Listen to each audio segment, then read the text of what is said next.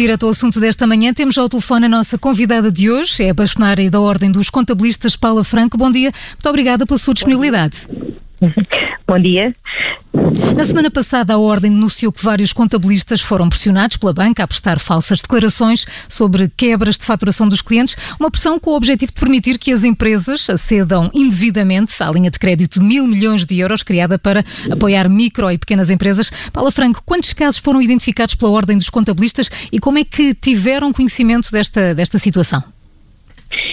Eh, nós tivemos conhecimento pelos próprios contabilistas que começaram a, a, denunciar as situações à ordem, inclusivamente com provas, o que foi uma coisa muito positiva, porque assim podemos agir. Uh, se não tivéssemos provas era mais difícil, mas temos provas, inclusivamente, da identificação dos balcões, das pessoas que aliciaram os seus clientes, os empresários, dos empresários também, um, e temos depois, eh, que é, que é a pior parte, não é?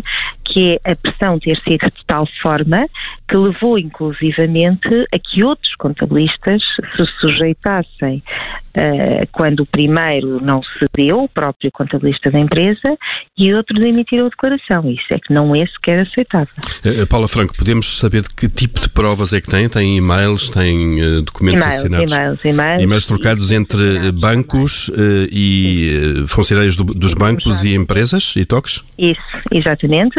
E depois dos empresários para os seus, para os seus contabilistas, toques, e, e temos também uh, uma coisa que, que, que, pronto, que nos permite também provar isto, que é declarações assinadas dizendo que sim, que, que há 40% de redução, de mais de 40% de quebra de faturação, sem existir. E, e, é possível saber de que bancos é que estamos a falar? Olha, são, uma, são, são, em termos gerais os principais bancos. São estamos vários. a falar eh, da Caixa Geral, do Milênio BCP. Não diria nomes, porque como estamos aqui a, a, a, juntar as provas para enviar para o Ministério Público, mas eu diria que os principais bancos portugueses estão todos envolvidos. Hum, os principais mas... bancos, vamos lá ver, estamos a falar, obviamente, dos gestores de contas, não, não, não, não creio que... Uh, que haja uma indicação uh, superior. Exatamente, exatamente. Hum. Não, não é possível, nem, nem quero imaginar que seja nessa dimensão, não é? Hum. Mas claro que os gestores de contas, para cumprirem os seus, uh, os seus, os seus prazos, os seus plafons e, e ajudar -os, tentarem ajudar os seus clientes, mas esta não é a forma correta de ajudar, não é? E os empresários também têm que ter esta noção de que eles próprios têm que correr um crime público ao, ao prestar estas declarações e ao pedir e exigir acesso a uma linha de crédito a que não têm acesso. Precisamente porque estamos a falar de um crime público, estas falsas declarações, eh, as denúncias e as provas que, que têm já foram encaminhadas para as autoridades? Não, vamos fazê-lo até ao final do mês, estamos a reunir provas, continuamos a chegar, ainda ontem chegaram mais três e, portanto, continuamos a chegar e nós estamos a reuni-las todas. No final do mês, com o que tivermos, então eh, já estamos a preparar, obviamente, as peças, juridicamente, os nossos juristas, e no final do mês vamos fazer chegar. Ao todo, quantos, quantos casos já, já conseguiram identificar? Já passam de 100 hum. neste momento. Hum. Uh, Paula Franco, são, uh, esta é uma denúncia uh, grave, até porque, como disse, é um crime público. Já teve alguma reação por parte da banca ou da Associação Portuguesa de Bancos em, relação, em relação a esta denúncia da Ordem? Não, nenhuma. Não, não entraram em contato connosco, não nos perguntaram rigorosamente nada até agora sobre este assunto, mas também é normal porque uh, eu acho que quando isto for disputado e, portanto, e começar a, as pessoas a serem inquiridas em termos de Ministério Público, provavelmente uh, vão ter as, as, consequências devidas dentro depois de cada uma das instituições. Uh, Deixa-me perguntar-lhe se um, esta já era uma prática comum antes da pandemia, independentemente de estarmos agora a falar de uma, de uma linha de crédito de apoio para este caso uh, concreto, enfim, uh, pelas, pelas, dificuldades em que as, as, empresas estão, estão a passar, mas uh, já havia, enfim, de alguma forma, indicações para, mesmo das empresas, em relação aos seus contabilistas, para de alguma forma alterarem, adulterarem um, a contabilidade? Sim, sim, sim. Uh, infelizmente sim, infelizmente isto calhou agora nesta altura vir a público e haver estas denúncias e ainda bem que, que, que, assim é, porque temos que acabar de uma vez por todas com estas situações. Quer dizer, no passado aquilo que se falava e falava sem sabermos e sem ter a experiência era que isto de facto eram práticas muito comuns, mas infelizmente no presente também é. Eu própria, uh, em relação ao fecho de contas de 2019 de dois clientes, sofri uma pressão enorme uh, para a alteração de contas porque os bancos estavam a insistir imenso com palavras, mas os contabilistas sabem fazer isso, todos fazem, uh, o que não é de todo aceitável isto e, e, tem que ter um fim, um fim quer da parte uh, dos contabilistas que o fazem, se é que o fazem, nesse caso queremos as denúncias na ordem para podermos agir, nesta altura dos, da, da quebra superior a 40% e da declaração temos provas e vamos agir também em relação aos contabilistas certificados, mas também temos que agir em relação aos empresários uhum. e em relação aos gestores de contas que pressionam e que acham que estas situações são, uh, fáceis, quer dizer, são fáceis de ultrapassar e que basta a vontade própria quando não é assim. As contas têm que ser rigorosas, os contabilistas têm uma profissão de interesse público e, portanto, têm que, perante o Estado, as pessoas, a sociedade, uh, cumprir esse papel que têm na sua mão. Mas para se perceber o que é que pode acontecer a um contabilista que falsifica desta, desta forma as quebras de faturação dos clientes? Todas as ordens profissionais têm os seus conselhos uh, jurisdicionais, depois têm a parte disciplinar e, portanto, as queixas seguem para aí, pode levar até à expulsão, portanto, a perder a carteira profissional.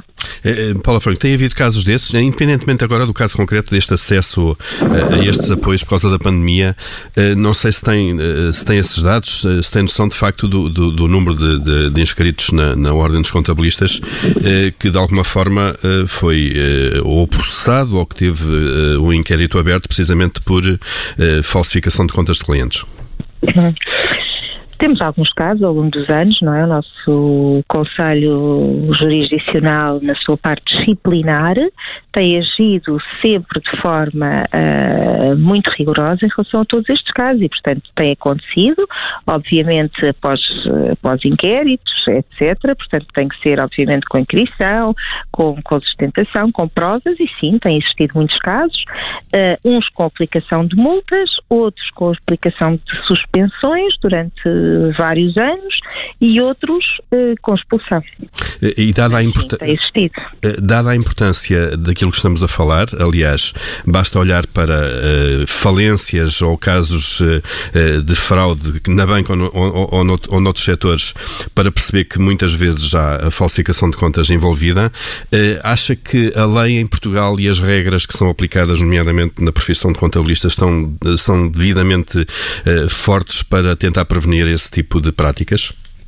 São, claro que sim, claro que sim, as normas contabilísticas são muito rigorosas, a ordem dos contabilistas naquilo que, são, que é a sua ação disciplinar é muito rigorosa e, portanto, hum, não há, de facto, muita margem para isso. Agora, obviamente, precisamos de saber os casos para poder agir, não é? Uh, obviamente que uh, tudo aquilo que tem a ver, principalmente com entidades que aliciam ou que, em que há um envolvimento direto do contabilista certificado também nas vantagens económicas, é algo punível por lei e que nós somos muito rigorosos e agir em relação a isso e severos.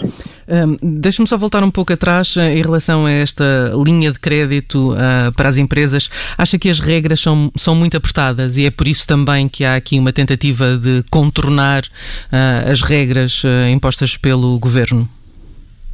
Eu não acho que sejam apertadas. Repare, nós estamos a passar por uma situação que nunca imaginámos viver. As empresas estão, do ponto de vista económico, a, a sofrer imenso, a economia toda em termos gerais, não é? Existiram linhas de crédito em que não exigiram esta quebra de faturação dos 40%.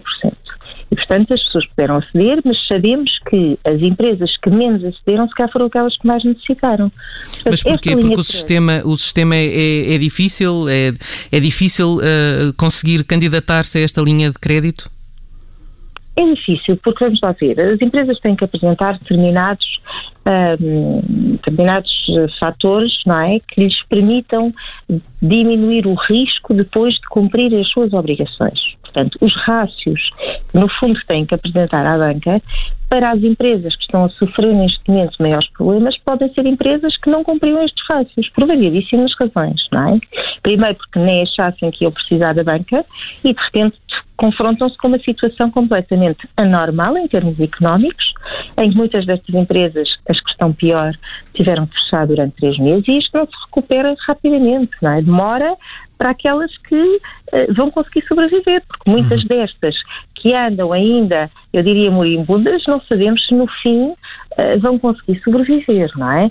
E por isso mesmo esta linha é precisamente para as empresas que, que tiveram a quebra de faturação superior a 40%. Portanto, eu diria que são aquelas que estão com maior dificuldade, que vão ter maior dificuldade em conseguirem retomar a sua sustentabilidade e, portanto, acho perfeitamente normal um, e adequado que seja criada uma linha de crédito para este tipo de entidades, porque são aquelas que realmente precisam. Repare, nas primeiras linhas do Covid, houve muitas empresas a recorrerem ao crédito só por uma questão até de prevenção, sem ser aquelas que foram mais afetadas. Pronto, percebo, cada um faz a gestão da sua tesouraria, mas realmente estas linhas de crédito que são linhas de crédito com condições muitíssimo vantajosas, uh, com garantias do Estado e, portanto, são linhas de crédito específicas para as empresas que estão com dificuldade. E daí a importância de fazer cumprir as regras que estão definidas. De facto, esta a situação de, de pandemia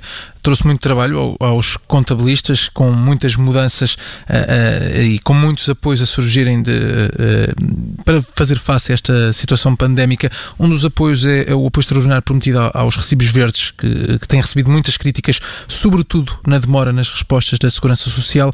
Considera que hum, estes apoios estão, estão a funcionar devidamente?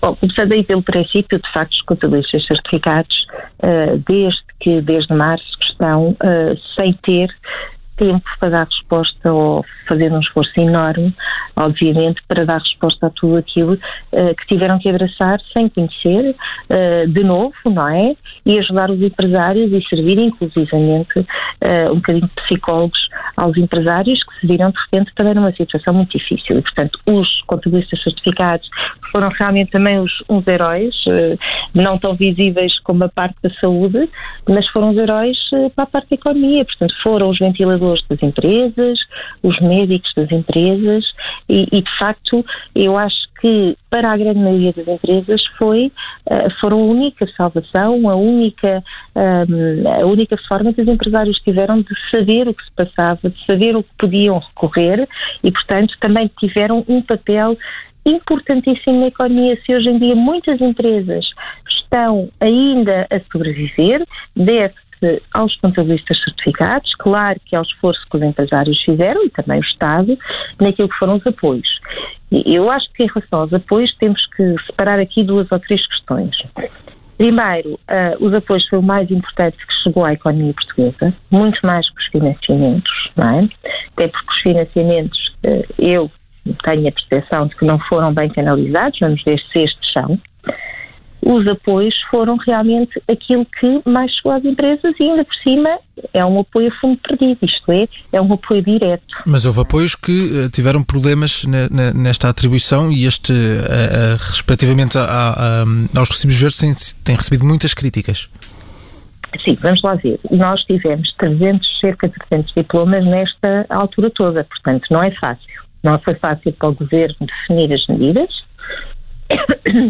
Não foi fácil uh, para nós, contabilistas, e para todos os intervenientes no processo, interpretarmos uh, todos os diplomas que saíram e aplicá-los, porque repare, eles tinham aplicação logo quase para o dia a seguir, ou uh, esperar uma ou duas semanas que os processos ou os formulários ficassem disponíveis por parte da Segurança Social, o que obviamente, num processo destes, que todos gostaríamos que fosse perfeito, acontecem sempre situações que não são repare que os trabalhadores independentes, a lei mudou variadíssimas vezes para eles. Portanto, ninguém se consegue uh, organizar e otimizar aquilo que foi feito em relação aos, uh, aos independentes e aos MOIs e, e aos outros apoios. Em relação aos trabalhadores independentes, aconteceram muitas situações que levaram a imensos problemas. E, aliás, a Ordem teve uma intervenção direta uh, onde tivemos uh, depois muita ajuda da, da, da senhora ministra, que foi realmente quem conseguiu desbloquear todos os processos, porque os serviços também não estavam com capacidade para resolver todas estas questões, não estavam preparados, tal como todos nós não estávamos, os serviços também não estavam. Nós e, todos isso foi, foi já ultrapassado de alguma maneira? Algumas situações sim, a maioria delas sim, mas avizinha-se outras, porque repare, ainda agora um, foram aprovados no Orçamento Suplementar novas medidas para os independentes e para os MOIs, que ainda estão a ser implementadas agora. Portanto, e, e temos também uma, uma, situação que eu acho que também uh, não ajudou uh, ajudou, por um lado, ajudou os contribuintes, ajudou a ter, uh, ajudou que a democracia funcionasse, mas não ajudou, obviamente, a estabelecer aqui um, um fio condutor, que foi o facto de os outros partidos uh, da oposição, porque tinham a maioria um, em Assembleia da República, aprovarem muitas normas também em paralelo àquelas que o Governo propôs. E isso para os serviços depois é uma sobrecarga grande? É uma sobrecarga e repare, de repente vem um apoio que é de metade em IAS, a seguir na semana a seguir já o de um IAS, que corrigir os outros. Realmente foi uma situação muito atípica que vivemos. Agora, o que acho é que houve um esforço grande para que se resolvessem muitas destas situações. Agora, uh, repare, muitas queixas e muitos dos problemas deveram-se, obviamente, à articulação e à operacionalização dos serviços, mas outros também se deveram a questões eh, do próprio trabalhador independente ou do próprio MOI, ou porque não tinham descontos, ou porque estavam registados noutras entidades e já nem sabiam. Enfim, foram variadíssimas situações que depois o próprio sistema tem que filtrar, não é? Uh, uh, Paulo Franco. apoios, por outro lado, já não se pode perceber como independente. Isso aconteceu muitas vezes uh, nas situações que nós filtramos. Abrindo agora um pouco o âmbito da nossa conversa para fora deste, deste período extraordinário, ehm, a relação dos contribuintes neste momento é mais fácil com o fisco, com a autoridade fiscal ou com a segurança social? Olha, eu, eu acho que esta pandemia abriu um caminho enorme na relação com a segurança social, que não existia. Eh, nós hoje temos uma segurança social muito mais próxima e, e, e isso deve-se, gostaria de salientar isso, uh, à vontade e à proatividade da Sra. Ministra do Trabalho e da Segurança Social, a doutora Ana Mendes Godinho, que de facto tem feito um esforço. Se não fosse ela, a maior parte dos apoios não tinham chegado às empresas porque a operacionalização do sistema estava muito bloqueada. Repare que, quando estamos a falar de segurança social, estamos a falar de uma entidade que um, é uma entidade por si só difícil, difícil de gerir, é uma entidade muito conservadora do ponto de vista da relação com os contribuintes, aliás, com uma má relação com os contribuintes, e, portanto, aquilo que se conseguiu aqui abrir foi um canal importantíssimo, porque senão os apoios ainda hoje não tinham chegado às empresas, se estivéssemos a depender só dos serviços e das interpretações dos serviços. Sim, mas mas deixa-me perguntar agora em relação à, à, à relação entre o contribuinte uh, e a autoridade fiscal. Um, todos nós já recebemos cartas em casa uh, e a dado momento ficamos sempre preocupados. Teremos feito alguma coisa uh, errada.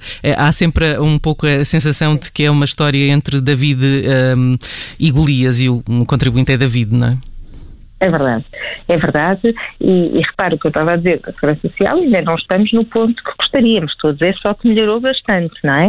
Em relação à autoridade tributária, é sempre essa relação que existe e que eu acho que tem que mudar. Nós estamos hoje uh, numa altura em que a necessidade de confiança entre o contribuinte e os serviços públicos é essencial para que as coisas funcionem.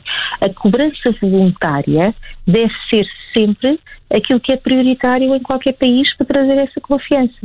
Agora, nem da parte dos serviços Uh, existe ainda essa percepção. Aliás, até há pouco tempo o que tínhamos era uma autoridade tributária que se avaliava, que se avaliava os seus colaboradores e os seus funcionários, e inclusivamente a atribuição de coimas pela cobrança de coimas, não é? Uh, e cobrança daquilo que não tinha sido cobrado em termos de imposto, e, e a perspectiva deve ser completamente diferente. Este senhor secretário de Estado dos Assuntos Fiscais tem estado a tentar mudar esta mentalidade, inclusivamente criou uh, uma figura do apoio ao, ao contribuinte internamente, ainda não é muito conhecida e gostaria que fosse mais conhecida e tivesse mais virada ainda para o contribuinte, precisamente para resolver essa questão que está a dizer. Porque eu acho que temos que ter uma autoridade tributária e uma segurança social com uma relação completamente diferente com os contribuintes. Uma relação em que se sinta confiança e em que se sinta que do outro lado não há alguém a desconfiar do contribuinte, como disse, com medo de recebermos a tal carta, não é? E que há alguém a resolver o problema e a percebê-lo. E isso é fundamental em qualquer país para aquilo que queremos para o futuro, que é uma cobrança voluntária muito mais eficaz e muito mais um, segura, digamos assim, em relação àquilo que é a cobrança dos impostos. Portanto, eu acho que temos que mudar muito mentalidades, mentalidades também de empresários, no sentido do cumprimento, mas também a mentalidade de quem está do outro lado, porque se do outro lado da autoridade tributária e da segurança social nós tivermos serviços de facto estejam, eh, que tenhamos confiança, que estejam com fé pública, que não sintamos que estão do outro lado, mas sim do nosso lado, acho que todos nós vamos conseguir cumprir muito melhor. Aliás, muitas vezes o que acontece nos erros e nas correções é falta de informação. E se essa informação fosse muito mais aberta, mais próxima do contribuinte, todos os problemas que muitas vezes aparecem mais tarde seriam de evitar. A bastonária da Ordem dos Contabilistas, Paula Franco, no Direto ao Assunto das Manhãs 360. Muito obrigada por ter aceitado o nosso convite e pelos seus esclarecimentos. Muito obrigada. Um bom dia, muito obrigada. Um bom dia, obrigada.